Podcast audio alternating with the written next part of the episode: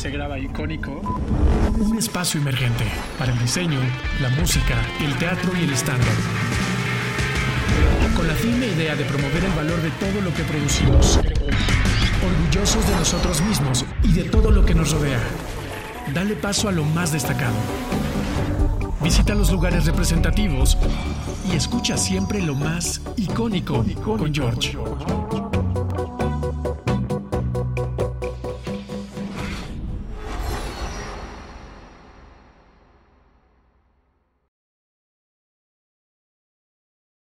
Hola, ¿qué tal? Bienvenidos una vez más a Icónico Radio. Hoy nos, nos toca platicar con Katia, quien es la líder de, de Darks, una marca de pins y de parches que a mí la verdad es que me gusta muchísimo y cuando te, te, metes a sus redes sociales te encuentras con un universo de ideas y de cosas eh, pues bien chidas. Pero ¿quién mejor que ella para contarnos acerca de su marca? ¿Cómo estás, Katia? Hola, muy bien, gracias. Qué bueno. Oye, pues, este, en primer lugar, pues gracias por, por conectarte para platicarnos un poquito acerca de tu proyecto eh, y que la verdad he visto, eh, bueno, desde una perspectiva a lo mejor exterior, pero he visto que pues ha crecido bastante, o sea, yo lo sigo hace ya algún ratito, pero como que últimamente he visto que, no sé, como que sacan nuevos productos constantemente, tienen mucha interacción con su gente, eh, pero bueno, pues cuéntame un poquito cómo es que nació la idea de tu marca. Sí, pues mira, eh, la marca la, la, hizo una de mis mejores amigas eh, que se llama Malo. De hecho, en, en, los, en las tarjetas de parches anteriores, en todas decía Made by Malo. Ella empezó la marca en 2016 y la marca empezó, o sea, igual, o sea, como em, como necesidad de, de no caer en el, en el trabajo normal, ¿no? Este, y pues ella tuvo la idea de empezar a hacer parches y ella también es muy eh, darks, por eso así se llama la, la, marca, este, todo el tiempo se viste de negro, nunca la he visto vestirse de otro color que no sea negro. Eh, entonces, ella empezó eh, igual, o sea, por, por este como curiosidad al emprendimiento y empezó a hacer parches. Eh, y la marca realmente sí nació eh, un poco más darks, este, con diseños como mucho más eh, específicos, alacranes, esqueletos, como rosas un poco más este, oscuras, por, por decirlo así. Eh, y poco a poco la marca fue tomando una forma muy diferente. el primer, eh, de los primeros pins que sacó fue la Caguama Corona. Y hasta el día de hoy, o sea, desde 2016, 2017 hasta, hasta el día de hoy, es de los que mejor se vende. Eh, a la gente le encanta, le da mucha risa. Eh, entonces, como que la Caguama Corona fue el detonante para, para convertir a la marca en algo eh, mucho más humorístico, mexicano, este... Eh, para mí la marca siempre ha sido algo con que la gente mexicana se puede identificar. Eh, a mí me ha tocado este, muchas veces vender, por ejemplo, yo fui a vender muchas veces a festivales, al Corona Capital, al Hell and Heaven, eh, y ahí fue cuando a mí como que me enamoré muchísimo más de la marca, o sea, más de lo que ya estaba, porque obviamente me encantan los productos, eh, porque la y veía el stand y veía los pins y se moría de risa y veía una caguama corona y veía una caguama carta blanca y veía un pin de borracho, porque aquí lo tengo, este, o el pin del diablito de, de la lotería.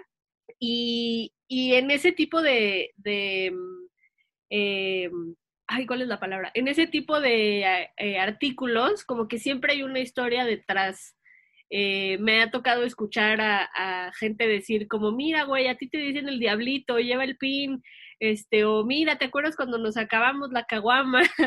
este, entonces, creo que ese es, es como el corazón de la marca, o sea, el, el el identificarte como con un artículo eh, muy mexicano y que hasta, poder, hasta puede llegar a ser como un chiste local entre tú y tus amigos, este, o en que, sí, o sea, a mí me encanta la caguama corona o a mí me dicen la sirena por cualquier cosa, entonces, eh, sí, o sea, la marca empezó como, como algo más darks y por eso, por eso el nombre, porque luego sí me preguntan como, oye, pues no tienes tantas cosas darks, ¿por qué se llaman así?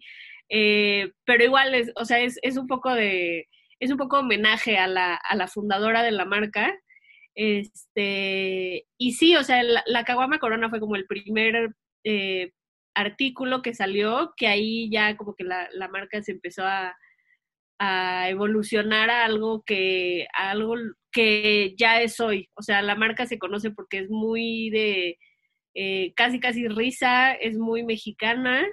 Eh, y de hecho, este, y sí, como comentas, o sea, estos últimos meses hemos sacado eh, muchos pins y productos nuevos y así. Justo ayer sacamos una tote bag con la ilustración de la Torre Latinoamericana porque también, o sea, la Ciudad de México es una súper, súper inspiración para, para la marca, entonces es un poco como el homenaje a...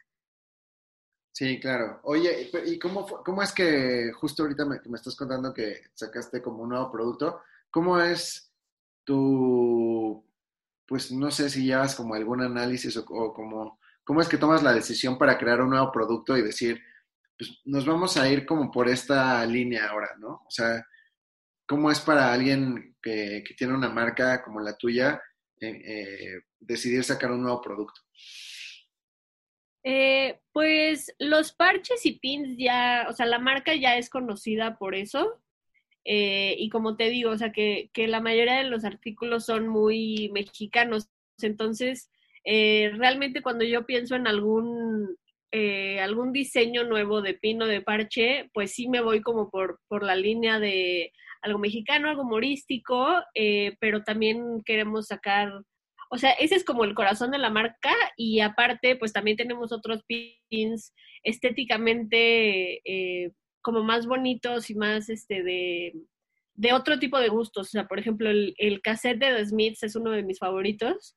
Eh, y ya como con esa lógica, eh, yo siempre me imaginé a la marca como algo más que los pins y que los parches, o sea, una marca como de lifestyle, de, de que te puedas poner todos los días. Entonces, eh, para mí las tote bags fue como un, este, como una idea muy, muy orgánica. ya después sí tuve que decidir qué diseño se iba a poner en cada una, ¿no? Este, la primera que sacamos fue una de David Bowie, que igual la, dueña anterior eh, le encantaba David Bowie, a mí me encanta David Bowie. Y, por ejemplo, de David Bowie ya hay muchos pins, entonces como que mi lógica fue un poco como, ¿qué puedo hacer que no sea un pin? Eh, para esta como figura tan icónica que a la gente le encanta y que tiene una estética súper eh, super marcada. entonces, esa fue como la primera que sacamos, le fue súper bien, ahorita ya está agotada. Eh, y igual, o sea, por lo mismo de, de los pins de, de Caguama Corona y Carta Blanca y el Bocho Rosa y todo eso, eh, igual, o sea, como que a mí me salió muy orgánico el, el decir como, oye, o sea, la inspiración más grande de la marca y el corazón de la marca y en donde nació y en donde se ha desarrollado y los fans de Hueso Colorado este, están en la Ciudad de México eh, entonces, igual es, es, un poco como eh, tomar la idiosincrasia del mexicano y sobre todo del chilango eh, y poder como tener un, este, un artículo que diga como, mira, y me encanta, este, o sea, a mí me encantaría que a la, a la tote de la latino le pusieran como el, el pin del bocho verde, este, la caguama, o sea, cosas muy, muy mexicanas que como que juntas van, este, te hacen mucho sentido. Ahora, está increíble eso. Sí, o sea, sí, la verdad es que cuando ves los pins, que les recomiendo mucho que sean una vuelta ahí para, para visitar todo lo que están haciendo, son justo como estos elementos, mm, pues también depende como de la edad que tengas, ¿no? Porque, por ejemplo, yo cuando eh, no sé, como creo que iba en la secundaria tal vez, como que veía que mucha gente fumaba los delicados y eso sí, Es, un, o sea, sí es un elemento ahí que estaba en ese momento como eh, en la cultura, ¿no? O sea, de los que fumaban, eran como que justo los cigarros más baratos, entonces si querías fumar te comprabas esos. El, el bocho rosa, pues era como el taxi de... Eh, porque sí, como que, sí, medio, son como de los noventas tempranos, eh, algunos pins, ¿no? O sea, o, de qué época. sí, o sea, justo a mí también me tocaron los delicados cuando iba en secundaria este, que igual, o sea, la gente los compraba porque eran baratos y eran como los más fuertes. Eh, y, y, pues ya cuando los descontinuaron, igual, o sea, fue como un homenaje a, este, te digo, o sea, a veces no usas tanto el pin por la imagen del pin, sino por la historia detrás. O sea, por ejemplo... La nostalgia que tienes alrededor de este producto, ¿no? Exacto. O sea, por ejemplo, otro también este, muy popular es el Tonayán, que pues no creo que a la gente le guste mucho tomar Tonayan, pero igual, o sea, como que es un chiste entre todo, entre toda la comunidad de, este, o sea, a mí me ha tocado escuchar así como, no, no tomes mucho porque te puedes quedar ciego, o este, que vas al Seven y dices como, güey, solo tengo 20 pesos, cómprate un Tonayan, este, y, sí, o sea, es un poco como el, el eh, eh, como el chiste detrás de, del pin y, y, también un poco la, el objetivo es este, eh, que sean eh, iniciadores de conversación, o sea, como catalizadores de conversación, de que si tú, si tú te pones los delicados, o sea, como tú dices, y alguien te pregunta como, oye, ¿de qué es ese pin? Ya tú le puedes contar como un pedacito de tu vida y, este, a lo que te recuerda este, ese pin y al, momento que te recuerda y todo, todo eso. ¿Te sabes exactamente todos los productos de pins que hay o no? Eh, o sea, ahorita si me haces examen, tal vez me acuerde de todos. sí, sí me sé la mayoría, la verdad. A ver, cuéntame un poquito así, dame unos, no sé, 5 o 10 pins que, que, tengas así como los más icónicos justo de, de la marca. Eh, o sea, te digo, los más icónicos, la caguama corona, la carta blanca, eh, los delicados, el tornayan. Eh, uno que ahorita ya tenemos en agotado, pero que a la gente le encanta, es el Black Flag, que es este, la bandera de México, pero negra. Este. Mm, el corazón anatómico fue uno de los primeros diseños en parche eh, igual, o sea, ese pues no tiene mucho este, relevancia cultural, por decirlo así, este, pero a la gente le gusta mucho, a mí me gusta mucho estéticamente, es muy bonito, eh, y ahorita lo tenemos en rojo y en negro, en negro igual, este, un poco como, igual, o sea, homenaje como a lo darks, o sea, a mí también, este, se me olvidó mencionarlo, pero a mí también me gusta mucho como esta estética más oscura, más negra, este, eh, eh, ¿Qué más? El de The Smiths es mi pin favorito de todos los tiempos. Eh, y también los eh, de los más viejitos, pero también de los más populares, igual de los que más me gustan, y que esa es otra como rama de los pins, es la coronita de Basquiat, el mingitorio de Duchamp, que mucha gente este, preguntaba como, oye, ¿qué es eso? No entiendo qué es eso. Este, ya le explicas como, no, es un artista que puso un mingitorio, no sé qué. Y las latas de Campbell, de, de Andy Warhol. Em, Órale. Sí, a mí, yo soy súper fan de Warhol, o sea, cuando, cuando fue la exposición aquí en el Jumex, eh, casi lloro de la emoción, estuvo increíble. Y la lata de Campbell's los pins más viejitos, es de los pins más vendidos, a la gente le encanta tenerlo. Y justo estos meses eh, sacamos el pin rojo clásico eh, y dos variaciones de color, como lo hacía mucho Andy Warhol de, arte pop. Eh, una es rosa con rojo y verde y la otra es azul con morado. y ahorita pues ya la gente puede tener como las tres, las tres latas y pues si te las pones juntas sí se ve como, como la pintura de Warhol, ¿no? Oye, en los parches qué es lo que, cuál es la gama de productos que hay? Eh, de los parches, yo los veo divididos en tres. están los del tarot, que son los parches más grandes que tenemos. Eh, ahorita tenemos el del diablo, el de la muerte, el ermitaño, que para este año está perfecto. Em, The Lovers, el mundo y la torre. Este, igual te digo, esos no, no son como tan mexicanos, pero, o sea, por ejemplo, a mí me encanta leer el, tarot. Eh, y ahorita también hay muchas, muchas chicas que se están metiendo como al tarot y a la brujería y todo eso. Y aparte es que estéticamente están muy bonitos desde, o sea, no, no los parches en sí, pero, o sea, la, las imágenes del tarot de Rider Waite son muy como únicas y estéticamente están muy bonitas. Eh, la otra como rama de parches son los de lotería que y, o sea, son los más famosos, a la gente le encanta. Eh, y de lotería tenemos el Diablito, la Muerte, que son los dos más populares. El Diablito, la Muerte, el Nopal, el Corazón, la Sirena, ah, ah, ah, la Rosa, la Estrella, la Luna. Y esos son todos los parches de, de lotería que tenemos ahorita. Y la otra como rama eh, son poquitos, pero también están muy bonitos, que son como este, los parches darks. Eh, está el de Corazón Anatómico, que es así eh, de los primerísimos que, se, que, salió y a la gente también este, todavía le gusta mucho. Em, la bandera negra también, en parche. El de República, que ese también es, es de mis favoritos, que realmente nada más es como el outline de, de la República Mexicana en blanco y negro. Eh, ahorita acabamos de sacar unos de, corazón negro que dice fuck off. Em, y ah, ah, ah, creo que esos son todos los parches. Es increíble. Y, bueno, y ahorita pues ya viene la, la tote bag, que es con la torre latino. ¿Y realmente otros productos o ya ahorita estás como en esto? Eh, de hecho, en ahorita en Navidad vamos a sacar un producto más. Este, igual es como por apparel.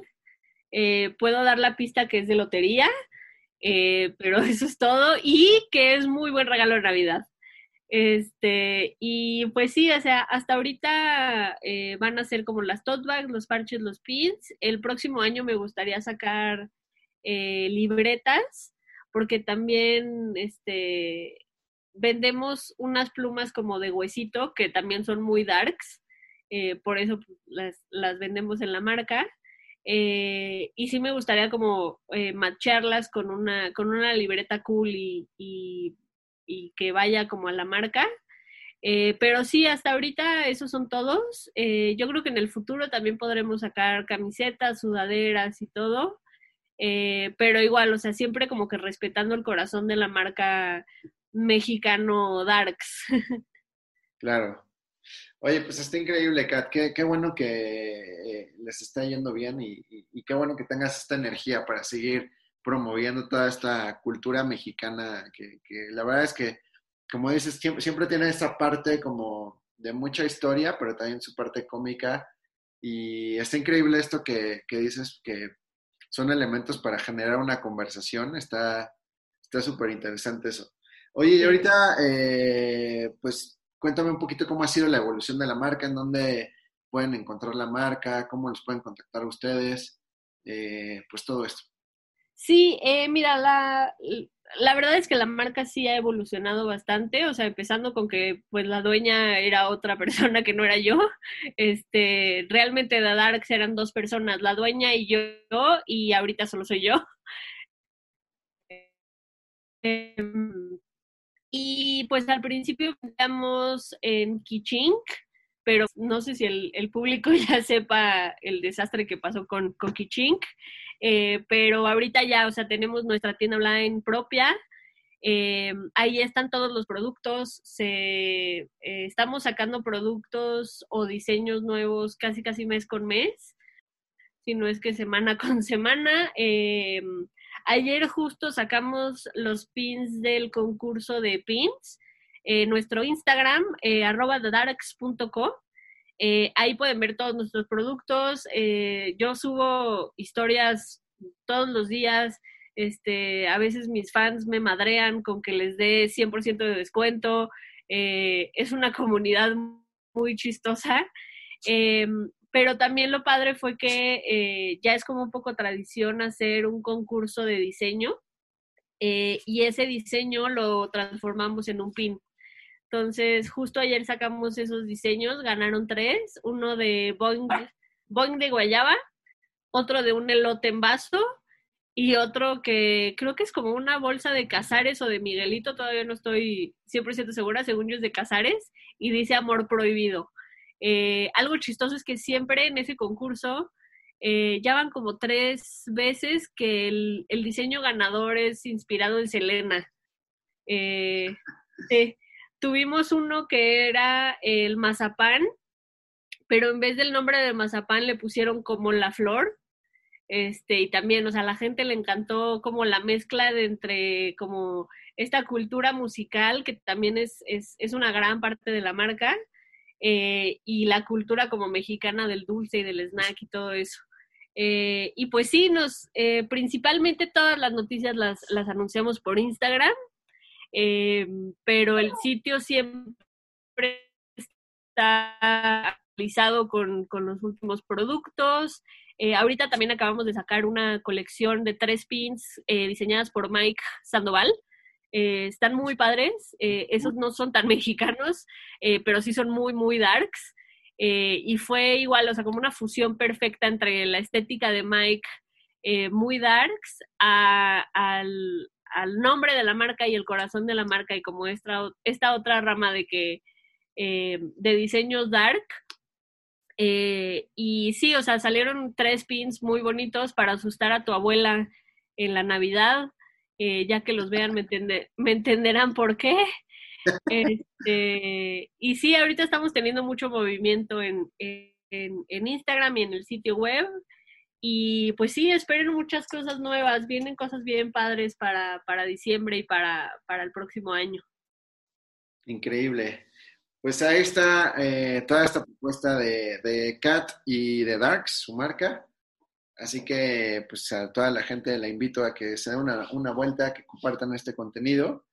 Y bueno, pues muchas gracias, Kat, por, por, la, por la plática. Eh, me da mucho gusto que, que, vaya creciendo la marca y que evolucione. Así que, bueno, también cabe mencionar que si quieren encontrar algo de, Darks, eh, la tenemos ahí en la tienda de Icónico. Tenemos varios, varios pins y varios parches. Así que, bueno, pues seguimos con la siguiente plática. Muchas gracias, Kat, que estés muy bien. muchísimas gracias por la invitación. Vayan todos a Icónico. La única manera de saber si es bueno es mostrárselo al mundo. Icónico. Hola, ¿qué tal? Bienvenidos una vez más a Icónico Radio. Hoy eh, toca el turno de platicar con Javier Fuentes. Eh, previamente ya conocimos a The Darks, esta marca de, de pines. Eh, así que, pues como siempre les digo, si les gustó la anterior plática, busquen a The Darks para que pues puedan conocer un poco más acerca de todos sus productos. Y ahorita vamos a platicar con Javier Fuentes, músico mexicano, eh, según yo, ¿todavía vives en Pachuca? Sí, por acá. Saludos a todos. ¿Cómo estás, Javier? Bien, pues aquí yo creo que como todos, ¿no? Intentando eh, sobrevivirle a esta anda de la pandemia que, que, todos creíamos que iba a ser corto, pero ya se extendió y seguramente se extenderá un poquito más, ¿no? Entonces, como que todos, como todos, yo creo que aprendiendo a vivir eh, de esta manera. Pues sí, como dicen, en la nueva normalidad, que ya está bien raro, ¿no? O sea, como que al principio pensamos que íbamos a cambiar un poco, eh, unos meses y después como que pues ya todo se iba a retomar normalmente.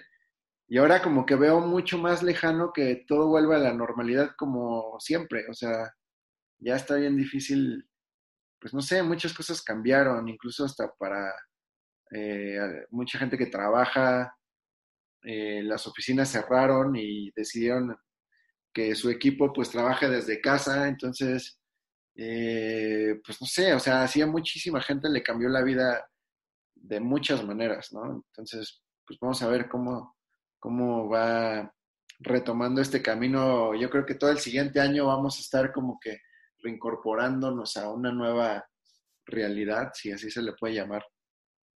Sí, yo, yo, creo que eh, vamos a, a, intentar retomar esa, pues esa normalidad, como, como vienes diciendo, pero al final de cuentas creo que ya nunca nada va a volver a ser lo mismo, ¿no? Yo creo que los índices de, este, de, protección en, en, en, todos lados va, va a aumentar y a lo mejor mucha gente seguirá ocupando el cubrebocas, mucha gente con el antibacterial y este tipo de cosas. Así que bueno, pues no sé, nos, nos esperan meses de sorpresa y de, de, seguir entendiendo esto, ¿no? Pero pues al final de cuentas vivir, vivir que eso es lo que nos queda, vivir y oh, intentarlo ser muy felices, aún así. Sí, así es. Oye, eh, y volviendo a este como, ¿tú eres originario de Pachuca? No, en realidad, fíjate, yo soy de un pueblito que se llama Tlamaco, es una comunidad que está en un municipio llamado Atitalaquia, que es un municipio de, del estado de Hidalgo. Está a 15 minutos de Tula, donde está la refinería y todo esto. O sea, está muy cerquita, pero no es muy conocido el lugar. Sin embargo, yo pues me fui de ahí a los 17 años, para, me vine acá a Pachuca eh, porque empecé a estudiar y pues ya, o sea, el, el tiempo, las ocupaciones, los trabajos, la, la música, todo me, me, fue dejando aquí mismo en Pachuca. Y aunque está muy cerquita Pachuca de, de, de, donde, donde soy y que voy constantemente, pues ya me quedé aquí en Pachuca. Entonces, Pachuca tengo por ahí de 14 años, creo, viviendo aquí, una cosa así. Más o menos. Ah, qué bien. O sea, vives solo ahí en Pachuca. Sí, sí, sí, sí. Eh, viví con mi hermano, pero unos, unos años, pero pues, por el, la distancia de los, de los trabajos, él trabaja para el Club Pachuca, entonces este, le queda mucho, muy lejos donde yo vivo ahora, entonces pues ya, se tuvo que quedar en el otro departamento, sí. O sea que tu hermano es futbolista. No, mi hermano es el camarógrafo del Club Pachuca, entonces anda con los, eh, viaja con los jugadores o en los entrenamientos está con ellos, les está tomando fotos, les está grabando. Y pues sí, digamos que es el camarógrafo ahí del club. Pues ahí anda. ¿Y tú decidiste irte por la música? ¿Eso fue una decisión muy temprana o, o cómo fue que de pronto iniciaste a, O sea, ¿en qué momento te empezó a gustar la música? Pues, pues fíjate que, que yo creo que siempre me gustó y la verdad nunca me di cuenta eh, por parte de mi familia, de, tanto de mi papá como de mi mamá, siempre hubo como rasgos de, de, de personas que hacían música, ¿no? Eh, de los dos lados tuve primos músicos, tíos músicos, o sea, a lo mejor no profesionalmente, pero que o cantaban, o tocaban la guitarra, o tocaban el piano, o tocaban la batería, o sea, como que, siempre había una influencia y, y mira, lo que lo gracioso es que yo no me metí en la música desde chiquito y ahora, pues la verdad que digo, híjole, ¿cómo no me metieron a clases de piano, de guitarra, de niño? porque yo empecé con la música por ahí, a los 17 intenté tocar la guitarra, como que no me llamó mucho la atención y lo retomé por ahí de los 19, 20 años. O sea, la verdad, yo con la música empecé súper, súper, súper tarde y el tiempo atrás me la pasé haciendo deporte y de hecho jugaba fútbol, jugué, jugué incluso en Fuerzas Básicas del Cruz Azul. este, andaba ahí echándole al fútbol y pues nada, nada que, que ver con, con la música. Pero ya cuando me metí a estudiar eh, la, la, primera carrera que estudié, pues ahí fue cuando me empecé a encontrar con las artes primero y después con la música. Y ya haciendo memoria, fíjate que de niño me di cuenta que cuando hacía viajes largos con mi papá en, su camioneta, e iba escuchando las canciones, siendo niño, o sea, eh, me imaginaba lo que iba a decir la canción en la letra después eh, de una frase, ¿no? y sí lo decía, y, o a lo mejor este, me imaginaba como una melodía que podía seguir en la canción y sucedía, ¿no? O sea, era como, como algo que pasaba, pero pues siendo niño no, no le tomas mucho, mucho sentido y crees que todo el mundo le pasa lo mismo. Y así, y así pasaron los años y la verdad es que hasta los 21 años empecé a estudiar licenciatura en música, o sea, ya bien tarde, sabiendo casi nada. Eh, entonces, eh, pues nada, o sea, fue, fue hasta como estar más grande que me tuve conciencia de que la música me llamaba de una manera diferente, no solamente disfrutando escucharla y, y pues así, así empezó todo. Tarde, pero, pero seguros. ¿Y en dónde estudiaste? Estudié aquí en Pachuca en una escuela eh, particular eh, que se llama Armoniarte y estudié aquí porque pues, yo ya estaba trabajando eh, dando clases. Lo que pasa que la primera licenciatura que estudié fue licenciatura en educación. Terminé y me puse a trabajar y luego me puse a estudiar artes y educación musical. Entonces empecé a dar clases de música, clases de educación musical, de artes, todo este tipo de cosas. Y mientras eso sucedía, pues estaba estudiando la licenciatura. Entonces, ahí, ahí todo se fue amarrando poco a poquito.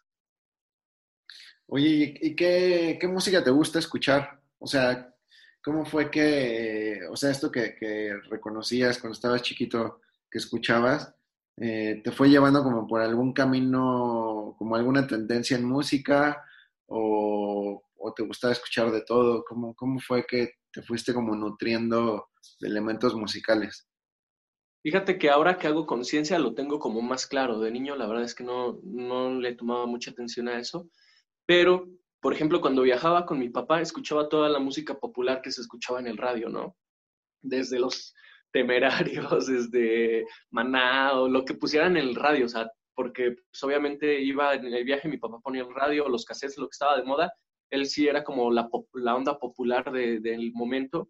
Y por ejemplo, en casa mi mamá este, ponía música instrumental, eh, ponía este, a los Beatles, eh, de momentos escuchaba por ahí una que otra de, de, Queen, este, como rockcito viejo. Entonces, este, pues por un lado lo popular y por otro lado este, esas ondas, y por el lado de mis primos que ellos vivían en la Ciudad de México, pues cada rato, ¿no? Llegaban con los Molotov, o llegaban con, con los Fobia, o llegaban con los Café Tacuba, entonces como que de todas partes tenía ahí un bombardeo musical diferente, y entonces, pues de todo, la verdad es que de todo al principio. Y pues ahora ya si me lo preguntas, me quedo pues, mucho con el rock de los 60s, me gusta mucho lo, los 70s también, me gusta mucho el soul, el soul, el soul que, que se hizo en Estados Unidos es una cosa bella. Y, y pues ya, ya, ya después, me, más grande, pues me, me, encontré con la trova, me gustó mucho la trova y de la trova me salté como eh, un poco al rock. Y después ya me, me, me senté un poco con, con la música eh, independiente, como esta música experimental que hace Kevin Johansen, que hace Jorge Drexler, que hace Natalia Lafourcade, o sea, estos músicos que, que mezclan ritmos, que, que mezclan sonidos, y que además en sus letras como buscan ser muy certeros, ¿no? Entonces, pues como ese ha sido como todo el bagaje cultural en cuanto a la música, de momento. Y ahí fue que empezaste a componer, o sea, después de que, de eso, ¿en qué momento empezaste ya como a hacer tus propias canciones? Pues fíjate que empecé incluso primero a escribir antes que a componer una pieza musical. Lo que pasa que por ahí de la prepa empezaba a hacer como poemas, ¿no? Y pues ya sabes, la pena, que cómo, cómo voy a estar haciendo poemas y que alguien se enterara, ¿no? Entonces, ahí los escribía y los guardaba en, un, en una especie de folder, este, y ahí se quedaban, y ahí se quedaban. Y, y fíjate que ya en la universidad me encontré con, aquí en Pachuca hubo un movimiento hace muchos años que mucha gente ni siquiera ha de saber que existió, pero en el, eh, en el mundo de la música sí se conoció, se llamaban los trovastardos y, precisamente es que en, este, en esta ciudad siempre ha habido como dos ramas fuertes, ¿no? Digo, obviamente todo el mundo escucha pues lo de siempre, lo que está sonando en la radio, pero en la escena, en la escena en, Pachuca había como dos, dos fuerzas eh, ahí presentes, que era como el rock, y por el otro lado estaba la onda de la trova, ¿no? Entonces, este, estos chavos que, que eran los trovastardos, pues ni éramos tan trova, ni éramos tan, tan rock, entonces estamos como a la mitad. ¿Qué decir, tan bastardos. literal no estamos ni aquí ni allá. Entonces este, dijimos, no, pues que ni somos trova ni somos rockeros. Entonces eh, nos identificamos más como con la onda rupestre, ¿no? Como, como esta onda este, de, del rock este, urbano, no sé, como lo que empieza el profeta del nopal, ¿no? El, este, eh, el ¿cómo se llama? Rodrigo González. Y pues de ahí nos identificamos con artistas como, como Katana, como Carlos Arellano, eh, pues no sé, como toda esa, onda. Y pues el chiste es que nos hicimos llamar los trovastardos porque, pues sí, ¿no? Éramos los bastardos de la trova y menos del rock, ¿no? Entonces no, estábamos ni, ni, ni, de aquí ni de allá. Y fíjate que, que ahí empezó, conocí a estos chavos, me, me uní a, este movimiento y empecé a hacer mis canciones, eh, saqué esos textos de, de por ahí y empecé a, a, intentarles meter música, pues con acordes básicos, porque pues la, la verdad apenas estaba como agarrándole la onda empecé a viajar con ellos a ciudades este, cercanas, luego más lejos, luego empecé a conocer más gente y me fui involucrando, me fui involucrando. Digo, eh, creo que de la mayoría de ellos creo que ya no, ya no siguen tocando como tal, pero pues algunos sí nos seguimos en, esta onda de hacer música. Y ahí empezó todo, ahí empezó todo. Eh, la verdad que primero empezó como una, una forma de experimentación personal, de, de sacar lo que uno tenía. Después pues al pisar algunos escenarios pequeños me fue gustando y ya después se hizo como algo que necesitaba, como una necesidad de hacer canciones y, plasmarlas y, compartirlas. De hecho, de lo, de lo que ahora tengo, antes de lo que ahora tengo como proyecto ya definido, en ese proceso, pues yo creo que hice como tres discos así como, como muy caseros, pero incluso ya los andaba repartiendo en, algunas partes, en, algunas ciudades, que de esos discos ya no hay nada, ni internet, ni, ni, nada, o sea, eso ya no existe como tal, o por tal vez, pero, pero ya no.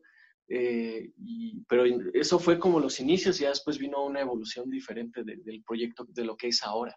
Ahorita que, estabas hablando de escenas, recordé una que surgió hace mucho, que medio comandaba una, una banda que se llamó Kumare Niño, no sé si los ubicas. No, creo que no. ¿No? Ah, en, la ciudad? De, Pachuca, sí. Era una banda así como de rock experimental, medio mad rock, alternativo. Eran buenísimos. Eran unos chavitos en aquel momento, estaban súper jóvenes, pero tocaban brutal, brutal y tenían una escena bastante grande. O sea, tocaban en Pachuca y se abarrotaba el lugar donde iban y invitaban a, a diferentes bandas de, distintos lugares y estaba bien padre eso.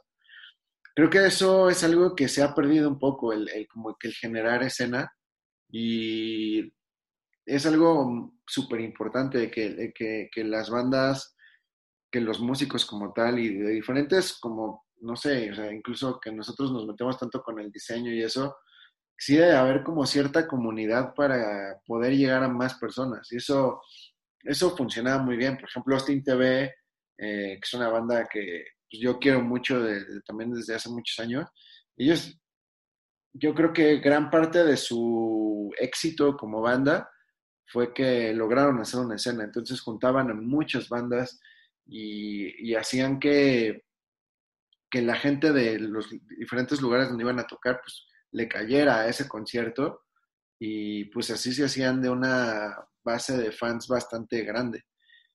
Eso es, algo muy importante. Yo creo que eh, si tú tienes esa capacidad de juntar a gente y así, eh, pues es algo que te va a traer como muchos beneficios para tu proyecto y también como para crear una escena, a lo mejor nada más en Pachuca, no nada más en Pachuca, sino que puedas ir girando por, por todo México, incluso darse a conocer digitalmente. Claro, es que fíjate, alguna vez me hacían una entrevista aquí en radio y televisión de, Hidalgo y, justamente salió un poco de este tema y me acordé que, me decían, bueno, es que en Pachuca hay un chorro de, gente bien talentosa, hay solistas, eh, hay este, bandas muy chidas, pero ¿qué onda? ¿Qué está pasando? ¿Por qué, ¿Por qué no la están rompiendo? Yo les decía, es, es que, ¿sabes qué? No la están rompiendo no porque no sean buenos, porque hay bandas bien chidas y hay eh, proyectos solistas bien, bien chidos. Lo que pasa es que no estamos haciendo escena. Yo, le comentaba y les, les, hacía un ejemplo de la, de la avanzada regia, ¿no? Este, como los Kinky, los, los, este, los Gran Silencio, los Claxons, los Jumbo, o sea, toda esa banda que siendo como diferentes en sus proyectos, les valió madre. O sea, hicieron fuerza, hicieron eh, una buena este, amalgama ahí entre todos y todos despegaron, ¿no? O sea, a todos les fue súper, súper chido, porque ahí lo, lo, importante no era, este, pues, saber a, quién sí le iba chido y a quién no, sino todos hacer fuerza y quien, a quien le empezara a ir chido, jalar a los demás, ¿no? Jalar a los demás y que, pues, que eso fue la avanzada regia, ¿no? O sea, ese fue el movimiento y más adelante pasó después con, con Guadalajara. Y yo creo que eso es lo importante. Em, yo, yo creo que alguna vez por ahí algún, algún músico me, me, me, hizo ver que lo importante era la colaboración, que lo importante era este, aprender de los demás, compartir de los demás y aprender, ¿no? Aprenderles, compartirles también y crecer juntos. Entonces, yo creo que eso es súper importante en, en, cualquier escena, en, en, cualquier género, y apoyarse, apoyarse y crecer todos juntos, porque eso es lo que nos lleva a que más gente conozca nuestro trabajo. Todos salen ganando al final de cuentas. Sí, totalmente. Oye, ¿y tú cómo, cómo fue que eh, empezaste a grabar tus canciones? O sea, ¿te empezaste a juntar con alguien como para que te echara la mano a hacer grabaciones? ¿Lo hacías de manera casera? ¿Cómo te has ido involucrando, digamos, como en este, pues que es, parece muy grande, pero es una pequeña, eh, pues como industria musical independiente? ¿Cómo ha sido para ti esto? Pues sí, ser independiente es un rollo. Se disfruta mucho, pero pues todo independiente sabe que, que es muy difícil. Pues al principio, eh, pues con, con, los primeros amigos que tuve, músicos, los trovastardos, pues fui viendo con quién podía grabar, ahí medio casero lo intentamos y pues así fueron saliendo como las primeras canciones. Y pues así, o sea, literal, eh, después conocí a, a, otro amigo que, que es de hecho integrante de una banda de aquí de Pachuca que se llama Ombligo Market, la, la, la banda, y tengo dos amigos ahí, uno que se, se llama Owen y el otro que es Hodge.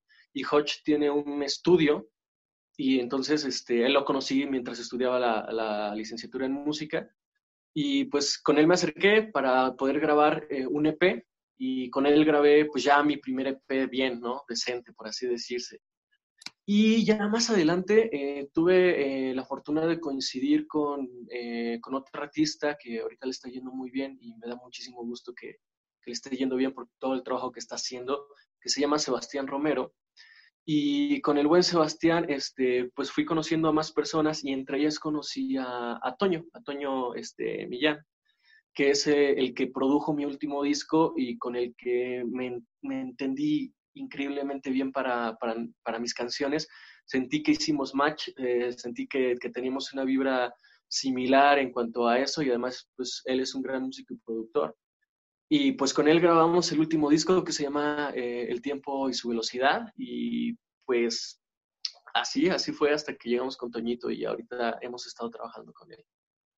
Sí, que Toño yo lo conozco desde hace también mucho tiempo, justo cuando él tocaba en una banda que se llamaba Disonidos. Y sí, siempre he tenido como mucho feeling para, para componer, para hacer los arreglos musicales.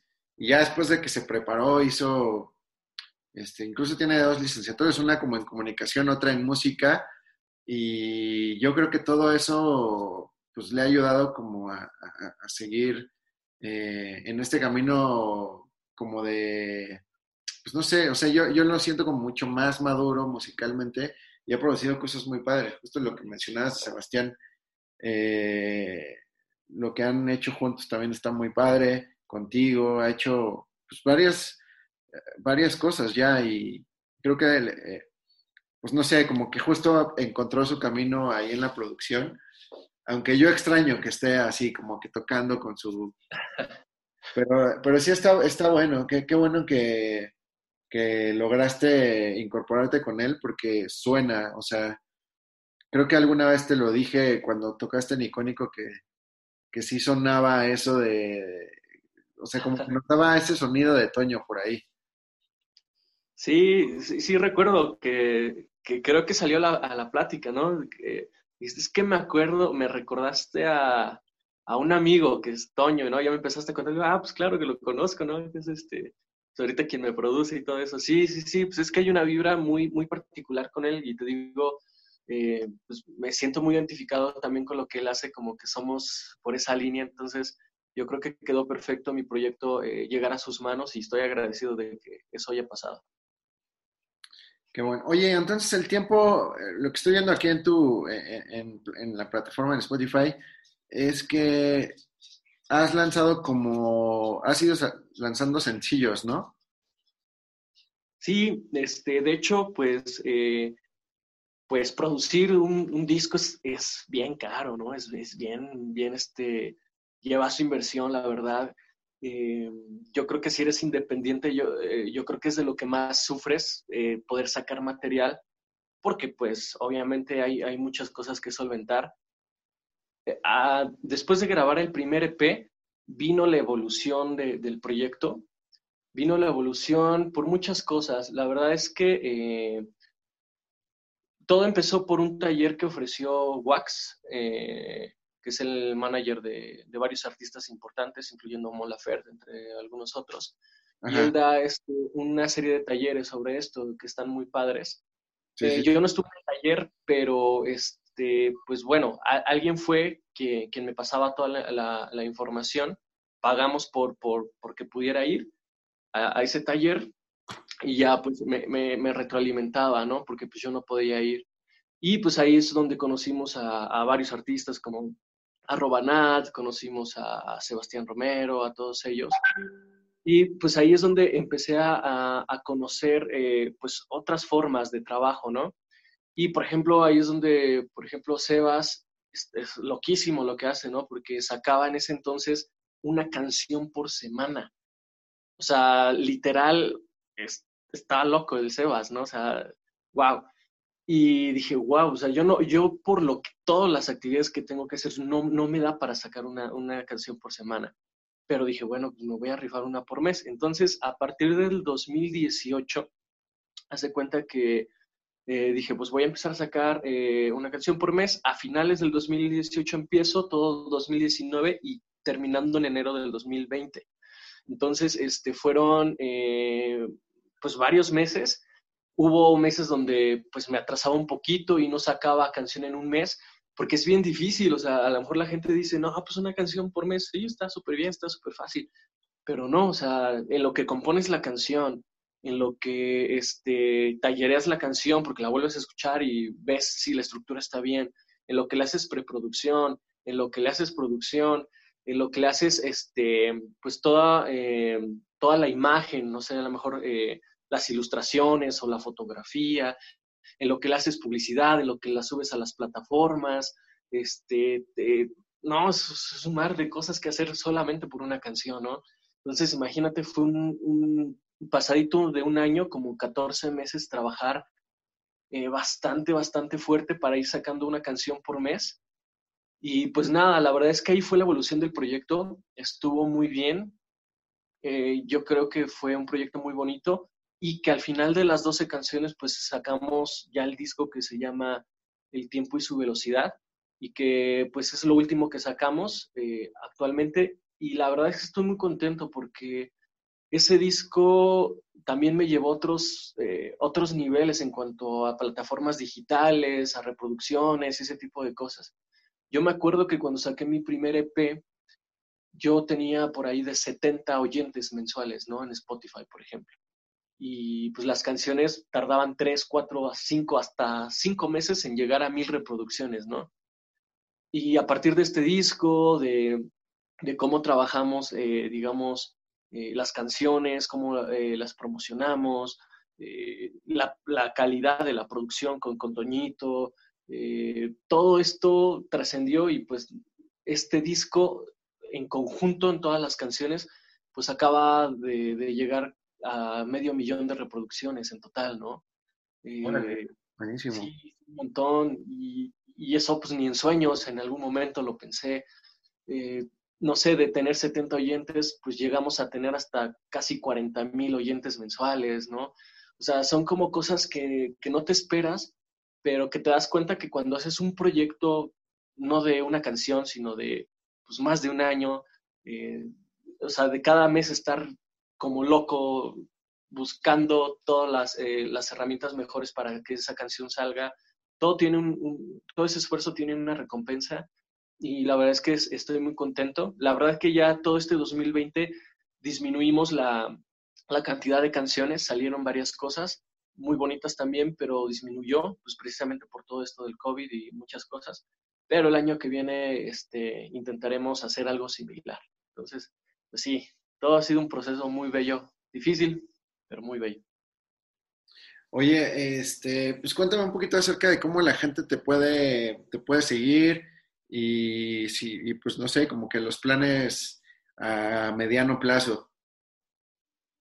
Pues eh, me pueden seguir en, primero, pues en todas las plataformas digitales eh, de reproducción de música, ya me encuentran en cualquiera, incluyendo Spotify, ahí, ahí me pueden encontrar como Javier Fuentes.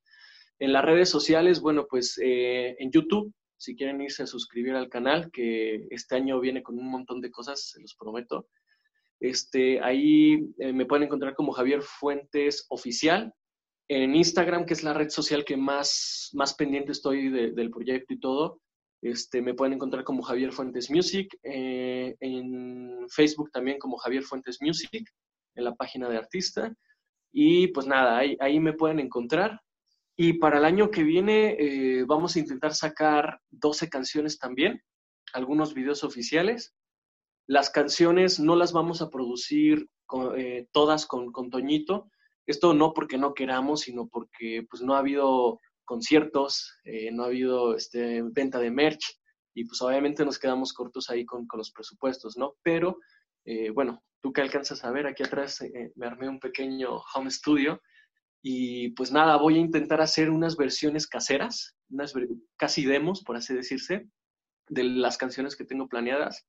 De hecho, se van a llamar canciones de casa Así va a ser canciones de casa 1, 2, 3, 4, hasta el 12.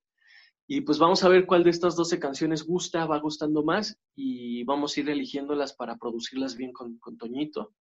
Entonces, este, pues va a ser un poco más orgánico eh, porque soy más compositor que, que productor o, o, que ingeniero de audio, pero pues voy a hacer mi, mi esfuerzo porque suene bastante bien todo y cada mes estarles compartiendo algo nuevo, no dejarlo sin música, cada mes otra vez vamos a hacer esta locura y pues eso es, lo que se viene. Eh, pues de momento no podemos hacer como conciertos presenciales, se puede ya me parece, pero creo que no, todavía no sería como lo correcto desde mi, desde mi perspectiva. Así que bueno, pues ahí andaremos eh, con este proyecto el próximo año, 12 canciones, eh, tal vez tres de cajón producidas con, con Toño, así que serían este, pues por ahí de 15 canciones y vamos a sacar como tres videos oficiales, entonces, de lo que ya se grabó eh, en el disco pasado. Entonces, se viene un montón de, cosas y, pues ojalá eh, toda la bandita que sigue mi proyecto, pues, eh, pues la esperen con, con mucho gusto y los que no me conocían, pues se puedan integrar a estas rolitas. Al terminar esta plática, ¿cuál es la canción que deben de escuchar de Javier Fuentes las personas? Yo creo que depende mucho. Si andas muy feliz, en, una actitud muy feliz, sonrisa de sandía. si andas eh, muy sad por cuestiones de amor, eh, una que se llama Tardes de Domingo. Y si andas como muy, muy nostálgico, muy, muy filosófico, pues vete a escuchar El tiempo y su velocidad. No sé, yo creo que de momento esas tres podrían ser. Buenísimo. Pues eh, Javier, muchas gracias por, esta plática. Eh, y bueno, pues a toda la gente que, se conecta y que sigue eh, pues al pendiente de, lo que vamos presentando semana a semana, les agradezco mucho. como siempre les digo, por favor, compartan. Es súper importante pues para toda esta comunidad creativa independiente y que va emergiendo, que pues ustedes que están al pendiente de este episodio, eh, pues compartan el contenido para llegar a más gente y que, y que bueno, pues las carreras de estos artistas sigan eh, creciendo y no caigan ahí como en una cuenca eh, sin fondo. Así que, bueno, pues nos escuchamos la siguiente semana y hasta la próxima. Somos creativos, independientes y vivimos bajo nuestras propias reglas. Sin influencias externas. Nos renovamos cada día para mejorar siempre. Gracias por hacerlo con nosotros. Gracias por escuchar Icónico con George.